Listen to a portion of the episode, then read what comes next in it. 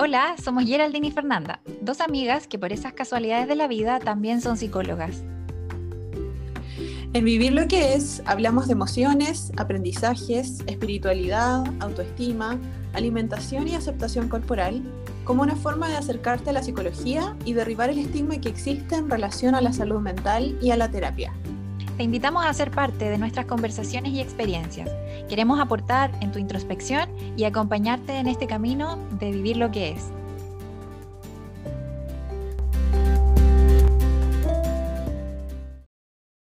Hola a todos y todas, sean muy bienvenidos y bienvenidas a un nuevo capítulo de nuestro podcast Vivir lo que es. El día de hoy estamos con Geraldine, estamos con una sorpresa hoy día, ¿verdad? No estamos solitas. Primero eh, queremos como saludar a Geraldine. ¿Cómo estás hoy día? ¿Cómo te sientes? Bien, contenta y emocionada por el capítulo de hoy día, por un tema que yo creo que va a llamar harto la atención, que va, va a tocar como varias, a lo mejor varias experiencias de nuestros oyentes. Exactamente, así que no esperemos más y demos la bienvenida a nuestra invitada de hoy. Su nombre es Paola Soldano, eh, a lo mejor algunos de nuestros oyentes eh, o de nuestra audiencia, ¿verdad? a lo mejor les suena su nombre. nosotras a ella la conocemos porque ella fue nuestra docente en la universidad. Eh, yo actualmente trabajo con ella, apoyo labores docentes también. Así que Paola Soldano es una psicóloga clínica, trabaja bajo el enfoque humanista, uno de los enfoques de psicología, y se dedica entonces a la atención de pacientes y también al área docente. ¿Cómo está, profe? Eso, le vamos a decir, profe, no podemos sacarnos la etiqueta. que claro que por eso le vamos a decir, profe.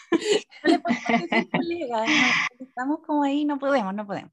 Así, ¿cómo está, profe? Bienvenida. Hola, eh, bueno, estoy súper contenta de estar en este espacio. Em, todavía me da risa que me digan profe, porque somos colegas hace un buen rato ya, eh, pero encantada, encantada de estar acá y conversar este tema que me parece súper interesante. En este momento, sobre todo, que estamos en, en, un proceso donde yo creo que este tema va a ser más, va a resonar más. total, totalmente. Mm. Así que adentrémonos a qué vamos a hablar hoy día, Geraldine. Cuéntanos, por favor, qué es el tema que nos convoca hoy. Bueno, en el capítulo de hoy quisimos hablar eh, de cómo acompañar y cómo revisar qué pasa con algunas personas que han recibido algunos diagnósticos que se podrían asociar a malestares psicológicos o que ciertos síntomas psicológicos quizás podrían funcionar como un gatillante para este malestar físico. Em, algunos de los que se nos vienen a la cabeza puede ser, por ejemplo, el bruxismo, problemas de colon, fibromialgia, quizás cefaleas eh, crónicas, también migraña. Em, y también nos interesa como revisar lo que pasa con personas que quizás no tienen un diagnóstico propiamente tal, pero que sí notan que esto es recurrente en su vida y que efectivamente podría ahí haber algún tipo de conexión. Entonces, cuando nosotras como que quisimos esbozar esta temática, a fin de cuentas llegamos como al, llegamos como al, a la conclusión de que sería como una tendencia del cuerpo, ¿cierto? A manifestar estos síntomas que son psicológicos, que obviamente no son tan visibles o no son tan, no hablan tan alto, ¿cierto? Que son un poco más silenciosos, pero que sí se hacen más visibles a través del malestar físico. Entonces, profe, no sé si le hace sentido como esta, entre comillas, descripción que nosotras hicimos de somatizar, si usted a lo mejor lo describiría de otra manera. Sí, me hace mucho sentido, porque básicamente eh, tenemos que conectarnos con lo que em, desde nuestra perspectiva psicológica, evidentemente, conocemos, sabemos, pero también escribimos desde la teoría, que es una visión holística del ser humano. Es decir, nosotros vemos que hay conexión o creemos que hay conexión entre la mente y el cuerpo. ¿Ya? En algunas líneas de trabajo dentro del área de la salud no se valida esa conexión, entonces cuesta más encontrar la relación eh, entre lo que sentimos, por ejemplo, y lo que nos pasa en el cuerpo, ¿ya? En términos de algún malestar físico, en términos de alguna enfermedad. Entonces, esto, esto que estamos conversando nos retrotrae a ese concepto holístico del ser humano, es decir, somos un todo, no estamos separados en partes, mm. somos una totalidad. Mm. Y desde ahí, algo que le pasa a la mente, es decir, algo que sentimos, pensamos, afecta al cuerpo y viceversa. Mm. Sí, concuerdo mucho y me hace, de hecho me, me, me, conecta con la idea de muy occidental, ¿verdad? De que nos gusta andar separando el cuerpo. o sea, si me duele, no sé, la pierna o la rodilla, es problema de la rodilla nomás, pues problema del cuerpo y no hacemos revisiones como qué está pasando a nivel emocional, de dónde, está mi cabeza a lo mejor situándose, si en espacios temporales pasados, futuros. Entonces, mm. Muy esto de, de, adentrarnos a esta, a esta mirada del cuerpo como un todo, como decía usted, y que, eh, y que de hecho a mí me, me, pasa bastante que en la consulta me, me, llega gente como cuando uno le pregunta el motivo de consulta, ¿verdad? ¿Por, cuál viene, ¿Por qué viene a psicólogo? Y es como que, no, es que por, por prescripción médica, como que el médico me derivó, ¿verdad? Estoy con un bruxismo, estoy con colon irritable, estaré con cefalea, pero no sé, no sé por qué me habrá derivado como contigo. No sé si han tenido esa experiencia ustedes como de recibir algo así como de, no sé qué hago acá, ¿no? sí, por supuesto. Como una sensación de desconexión, mm. de que el malestar físico no tiene nada que ver con algún elemento eh, psicológico. Entonces no entiendo qué está mal en mí como desde el aspecto psicológico, que, que tenga que ver con la dolencia. Mm. Ahora, también ah, tenemos un contexto occidental, como bien decía Fernanda, donde em, la salud está vista desde una parcialización, porque hace, bueno, años, como yo soy mayor que ustedes, digamos, eh, antes tú tenías un médico general que veía todo, Después empezamos con las especialidades y ahí ya no ibas, por ejemplo, si tenías una molestia estomacal, no ibas al médico general, ¿no es cierto? Ibas al gastroenterólogo. Pero ahora ya hay una subespecialización. Entonces ya vas a ir más específicamente a buscar el médico que va a estudiar o conocer una parte más pequeña de tu cuerpo. Y a medida que nos vamos subespecializando o buscando a un subespecialista, ese subespecialista tiene una visión menos holística del cuerpo y del funcionamiento. Entonces, generalmente cuando se descartan eh, todas las otras opciones, queda la opción psicológica. Pero la opción psicológica a veces no es la última opción, a veces es, eh, está muy ligada al inicio de la enfermedad. Total, sí, total, totalmente.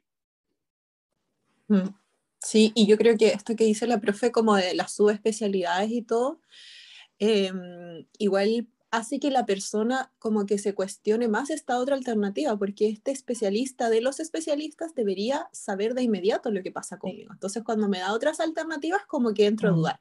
De hecho, las personas, no sé si a mm. ustedes les pasa, pero las personas me dicen, no, yo voy a pedir otro, yo estoy acá, pero en realidad igual voy a pedir otra opinión con otro médico, mm. porque no sé qué tanto este médico le está chuntando. claro. Claro. Bueno, eso es bien interesante porque cuando hablamos de este tema, la primera pregunta que tenemos que hacernos es qué concepto tengo yo de la enfermedad, qué concepto yo tengo de la salud. Para mí la salud es una, es una totalidad, es una cosa integral. Entonces, si yo estoy bien emocionalmente, estoy bien físicamente, estoy bien también desde como mis pensamientos, esa es una salud integral. Mm. Eh, si tengo una visión parcializada, como decía Fernanda, si me duele la rodilla, es un tema que está centrado solo en la rodilla, mi accionar también va a ser distinto. Mm. Entonces, esa es una primera pregunta que nos tenemos que hacer. ¿Desde dónde estamos nosotros concibiendo nuestra salud o nuestra enfermedad?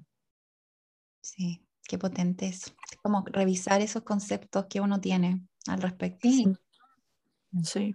sí igual yo creo que igual nosotras como psicólogas probablemente también tenemos que facilitarlo de una manera como con harto tacto para que la persona no se sienta como cuestionada y que, de que en el fondo, em, bueno, una de las cosas que nosotras harto trabajamos en el podcast, yo creo que lo decimos en el 80% de los capítulos, es como validar lo que te pasa, porque probablemente tenemos esta tendencia a no hacerlo, po socialmente como que tenemos la, el mensaje de funciona igual, hace esto igual, no es para tanto, etc. Entonces, cuando se trata, em, ¿cierto?, de molestias físicas, pero queremos al mismo tiempo validar emociones como que igual nosotras pensábamos, pues se puede generar un, un conflicto ahí. ¿Cómo yo valido lo que me está pasando emocionalmente si me doy cuenta de que efectivamente hay una situación que me está afectando emocionalmente, pero al mismo tiempo cuando sé que este malestar, por ejemplo, necesita ser atendido, que este malestar físico sí puede estar señalizando algo físico. Es como una, hay una sutileza y bien particular. Mm. Bueno, ustedes están señalando algo bien importante. Cuando la persona con la que estamos trabajando cree que si funcionamos como partes, independientes casi, eh, y hablarle de las emociones, por ejemplo, o de sus experiencias emocionales eh, en relación a, su molestia física puede parecerle muy extraño, muy, muy extraño. Entonces tenemos que ser muy cuidadosos con eso, muy respetuosos de cómo la persona concibe la salud o su enfermedad específica. Y una vez que logramos hacer esa, esa conexión, esa unión entre una cosa y otra, podemos trabajar con cómo es la constitución emocional de esa persona. Mm. Es decir, eh, cuando hablamos de, cómo la persona vivencia las emociones y vemos, por ejemplo, en el caso del bruxismo, que esa persona se guarda lo que siente, eh, podemos ahí ahondar un poco más en esa constitución emocional, cómo se permite o no se permite el transitar por las distintas emociones. ¿ya?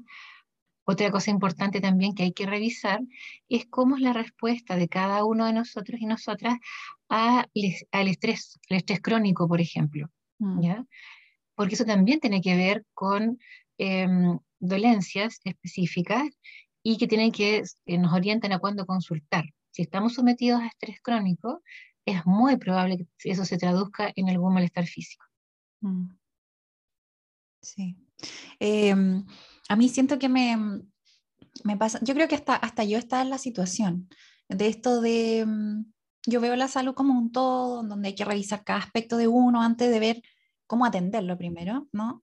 Pero mm, siento que eh, a veces la, mm, como esta, esta exploración, como de ver cómo yo transito mis emociones, a veces está más teñida de lo que se me ha mostrado, ¿verdad? Como en el, en el ambiente de cómo se hace, ¿no? Porque muchas veces uno ve en el ambiente, en los otros, como el reprimir, ¿no? Por ejemplo, emociones, sobre todo la rabia. El bruxismo, por ejemplo, tiene harto que ver con el manejo de la rabia, que tanto te permite experimentarlo y expresarla, ¿no?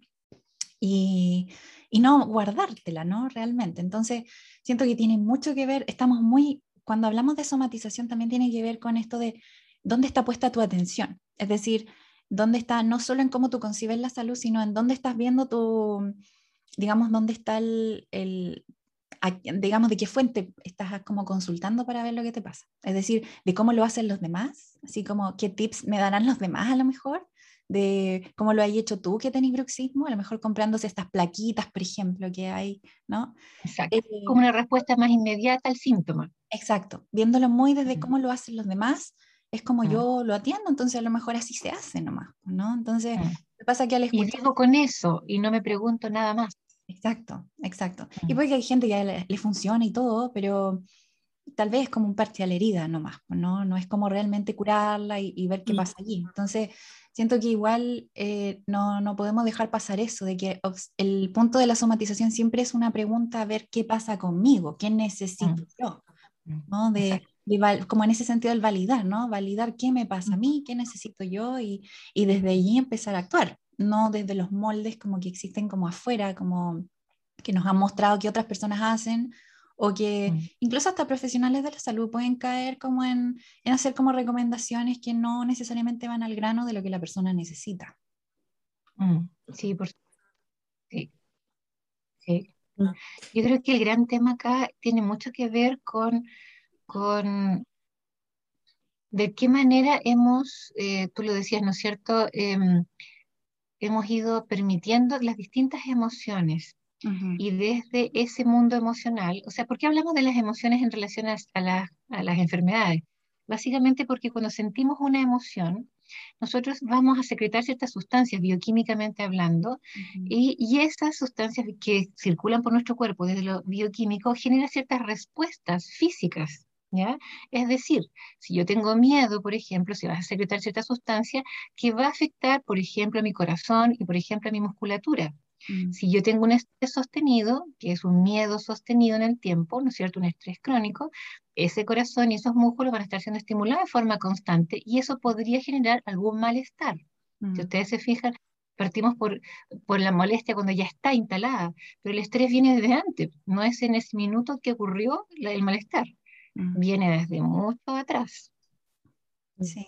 Interesante eso, porque por ejemplo a mí me pasa que de repente em, consultan personas con, por ejemplo, un trastorno de pánico y mm. con la comorbilidad de hipertensión arterial. Entonces, esas personas como que entran así como en un cortocircuito. Me dicen, es que no puedo desatender o no puedo solamente atribuir este malestar a algo psicológico porque yo también tengo como de base esta, que no, no necesariamente somatización, ¿cierto? Pero porque la hipertensión no es algo que, que se somatice necesariamente, pero que sí los síntomas son muy parecidos y obviamente cuando yo Em, de alguna manera me dejo envolver por este estrés, también mi cuerpo va, como dice la profe, va a secretar ciertas sustancias que van a amplificar el síntoma y por lo tanto también van a repercutir en cómo mi cuerpo está tratando de eh, regular eso.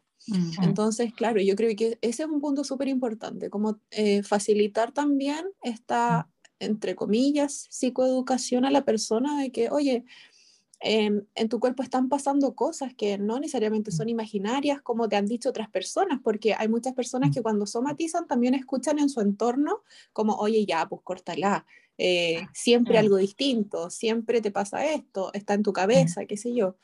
Eh, y se sienten muy invalidados también por eso, por esos comentarios. Claro, claro. Y eso es muy importante en el sentido de que eh, todos tenemos constituciones emocionales distintas, de acuerdo a nuestras experiencias, de acuerdo a nuestras posibilidades también de apoyo emocional mm. eh, en nuestros entornos. Entonces, desde ahí eh, hay cierta exigencia a un, estilo más de, centrado en la fortaleza, podríamos decir, y ese estilo más fuerte eh, implica a veces desconectarse de las emociones. Mm. Y ese no es un camino muy saludable. Es, la, si, no seguimos el curso natural de una emoción, lo más probable es que eso tenga algún efecto, de nuevo, ¿no es cierto?, en nuestro funcionamiento global, que mm. puede traducirse en un futuro, ¿no es cierto?, si esto se hace sostenido, en alguna enfermedad. Como por ejemplo el colon irritable que decían ustedes. Mm.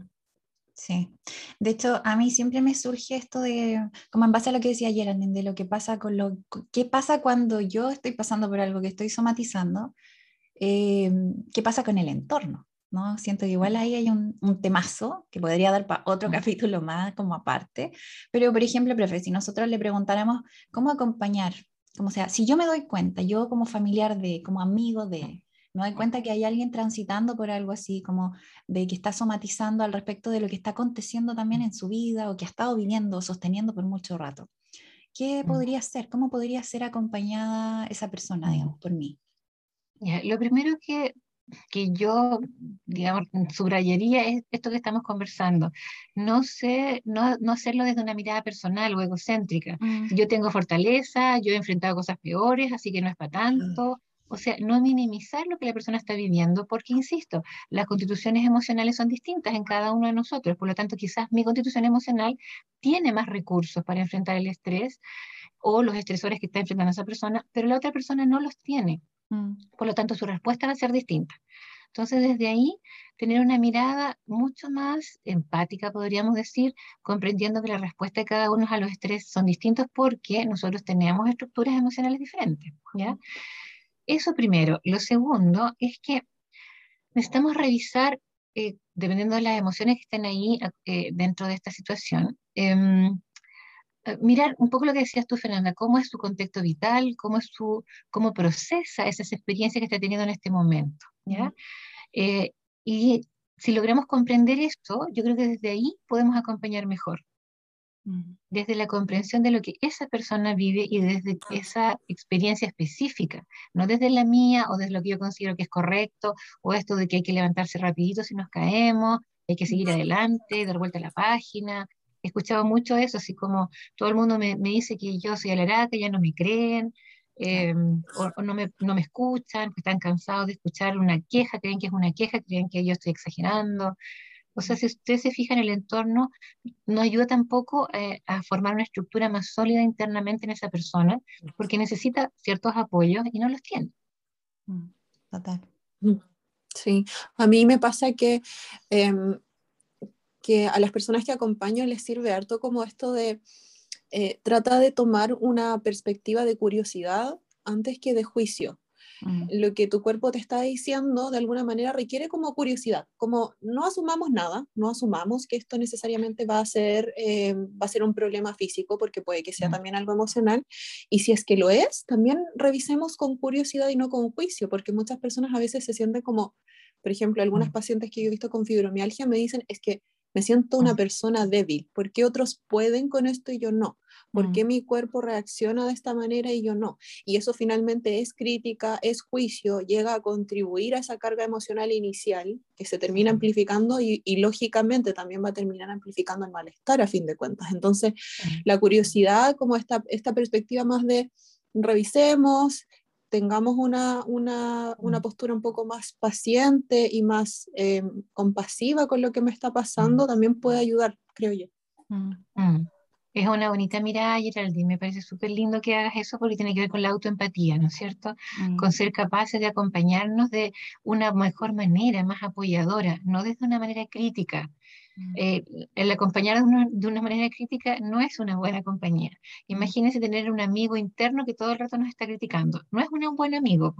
En cambio, es tener un amigo que nos dice, oye, exploremos esto con curiosidad, veamos qué te pasa, cómo es, aceptemos eso que está ahí, veamos que hay más allá de eso que está ahí. es una forma mucho más, más como decías tú, eh, compasiva de acompañarnos. Sí, sí, de hecho, eh, lo hablamos en otros capítulos cuando hablamos de autoestima, este crítico interno, o sea, no solo mm. sitúa el cómo tú te relacionas contigo en cuanto tú te valoras, sino que mm. incluso puede ser súper quisquilloso y piqui, como se dice, como andar buscando el que si te sientes mal, te sientes débil, mm. te sientes que estás pasando por algo que te está sacando de la fortaleza que tanto anhelas o que tanto tú valoras, al tiro inmediatamente te transformas en alguien que es opuesto a eso, ¿no? Como débil, que no te la puedes, que eh, todo lo que te pasa te derrumba, que la vida nunca te, te, permite ser feliz, ¿no? Entonces, como que esa voz también puede llevarte, ¿verdad? Como a, ese terreno mm. de, de ser súper crítico y, y de, de, no permitir que estos procesos que nos ayudan a ver tanto de nosotros, también les hagamos frente y los podamos surfear, ¿no? Me gustaría que esto ya lo estamos como transitando hacia allá, pero partimos desde cómo yo acompaño, ¿no? Siento que igual desde cómo yo acompaño a un otro que le pasa, también puede ser muy aplicado a cómo lo hago conmigo, cuando yo soy quien lo está viviendo. ¿Qué le añadirían además a ustedes como para alguien que dice como, yo sé que respondo muy fácil, tengo un umbral muy bajito, ¿verdad? Al estrés. Y como que cada cosa que vivo, a lo mejor me lo vivo con mucha intensidad y me trae ciertos síntomas. ¿Qué le dirían ustedes? Mm. A ver, yo le sugeriría ir a un espacio terapéutico si no tiene el espacio cercano, familiar, de amistades. Eh, si no cuenta con esto, tener un espacio terapéutico donde explorar vivencias importantes, hitos vitales que no hayan sido procesados adecuadamente. Porque ese tipo de eventos dejan efectos emocionales. Por ejemplo, em, si yo viví situaciones difíciles en la infancia y nunca le conté a nadie lo que tuve que enfrentar o conté el titular de lo que tuve que, enfrentar, pero nunca entré en esa experiencia y la procesé completamente, em, seguramente eso tiene un efecto hoy día en mí. Por ejemplo, si era chica y yo era la hermana mayor y en mi casa mis papás peleaban todo el tiempo y mis hermanos pequeños lloraban de miedo, de susto, de, de todo lo difícil que estaba haciendo la situación familiar, eh, y yo como hermana mayor los cuidaba, los protegía, eh, seguramente eso dejó algún restabio emocional. ¿De qué tipo? Por ejemplo, yo también sentía miedo, pero nadie me cobijó, así como yo cobijé a mis hermanos. Sí. ¿ya? O, por ejemplo, dejó un efecto emocional eh, de que, por ejemplo, em, yo me preocupo más por los demás que por mí misma. Mm. Todo eso tiene un efecto porque se va instalando, no lo conversamos porque esa experiencia no se procesó adecuadamente. Yo era una niña pequeña cuando hacía eso, no tenía idea de cómo manejar las emociones, nadie me estaba acompañando y esa experiencia quedó ahí. Y eso seguramente se traduce en que hoy día yo me desvivo por otras personas y no me preocupo de mí misma, me postergo, por ejemplo, mm. o se traduce en que si hay alguien que está necesitando protección, me revive ciertas experiencias también de la infancia, pero no como recuerdos necesariamente, sino que como experiencia somática, como experiencia corporal, ¿ya? Algo se me contrae en el cuerpo, algo me asusta, ¿ya? En ese sentido. Mm, sí. Mm, sí. Eh, yo, mm, yo igual siempre como que trato de em, de entregarles una perspectiva, a lo mejor va a, va, a, sonar media rudimentaria, pero le digo a mis pacientes como, todos tenemos un talón de Aquiles, cuando nos pasa algo, ¿cierto? A nivel de estrés, a nivel de, mm, eh, de alguna situación vital que quizás nos desafía, nos pone ahí como en jaque y no sabemos muy bien cómo afrontarla. Hay personas que a lo mejor van a tener la tendencia a desarrollar crisis de ansiedad, otras personas que a lo mejor van a necesitar aislarse innatamente. Otras personas, por ejemplo, cuando nosotras hablamos de problemas alimentarios, nos damos cuenta que en estas personas surge con mucha facilidad el, el, el mm. nuevamente irse a la conducta alimentaria alterada frente a este escenario que no es muy afable para las mm. personas que somatizan puede salir con mucha facilidad este síntoma. Entonces eso igual tiene que ver con el autoconocimiento. Como revisa de que quizá, quizás también puede surgir en tu funcionamiento muy fácilmente esta somatización. Eso no significa que tú tengas culpa de sentir eh, cierto este síntoma, pero sí es bueno que lo sepas. Es bueno que entiendas de que así como a otras personas les pasan otras cosas, a ti se te manifiesta a través de este mensaje. Y finalmente eso es lo que llega a ser, llega a ser un mensaje. Em, y como dijo la Feña eh, hace un rato, em, si tienes esta tendencia a buscar afuera, buscar afuera la explicación, buscar afuera la, explica la, perdón, la solución, de eh, revisarlo necesariamente con el especialista o subespecialista, como ahora que ya sabes que esto puede ser parte de, entre comillas, tu funcionamiento, quizás también date ese espacio y ese tiempo para revisar más internamente, como decía la profe, quizás eh, mis, mis experiencias, eh, lo que en algún momento aprendí como estrategia, entre comillas, para, para regular esto, me sirvió en algún momento y ahora me está avisando que ya no, etc. Mm, yo le añadiría algo breve de, como mm. recomendación, siempre, siempre hacerse preguntas abiertas a sí mismo, ¿no? De decir como, estoy pasando por este estresante en mi vida, esta situación que me tiene muy mm. alterado, o alterada y hacerme preguntas abiertas. ¿Qué necesito? ¿Qué me está mostrando esta situación? ¿Qué está tratando de advertirme o de protegerme, por ejemplo? ¿no? ¿O qué tipo de decisiones me está invitando a lo mejor a tomar? ¿no? Siempre hacerse preguntas abiertas y abrirse también a ver qué respuesta aparece, porque esa es otra cosa también, es otro, podría ser otro desafío. Así que lo otro incluso es como para ir cerrando, ¿verdad? Es que por mucho que yo haya vivido una, una dosis alta de estrés en algún minuto, siempre quedan vestigios después, ¿no? Quedan ciertas consecuencias que toman su tiempo, que se vayan de tu, de tu organismo. Y no porque ya mi estrés paró la semana pasada, ya está todo resuelto para del día siguiente, digamos, en adelante.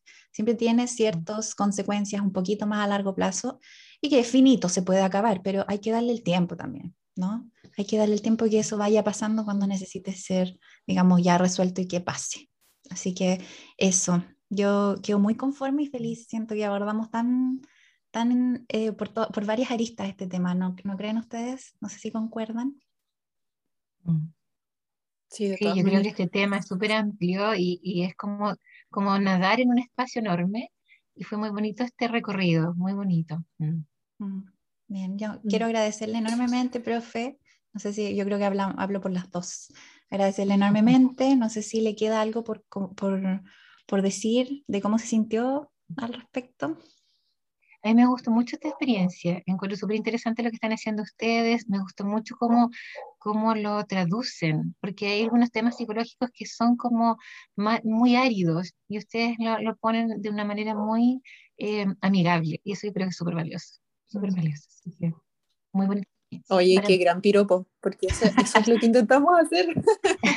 sí, ese es el objetivo, por eso nació esta idea y todo este proyecto. Así que muchas gracias, profe, de verdad por darse el tiempo, por participar, por entregarnos sus mm. conocimientos y llegar a nutrir también este espacio y que obviamente mm. la idea es que podamos compartirlo con las personas eh, que, que, le, que se interesan en esto y que les puede servir. Así es que em, si es que te gustó el capítulo de hoy, puedes ir a, a, comentarnos en Instagram, a vivir lo que es podcast, o si es que quieres nos puedes a lo mejor ahí por ahí escribir una experiencia en nuestro correo electrónico, vivir lo que es arroba gmail.com. Que estén súper bien, muchas gracias por escucharnos y eh, estamos en contacto hasta la próxima semana. Que estén bien, chao, chao. Chao.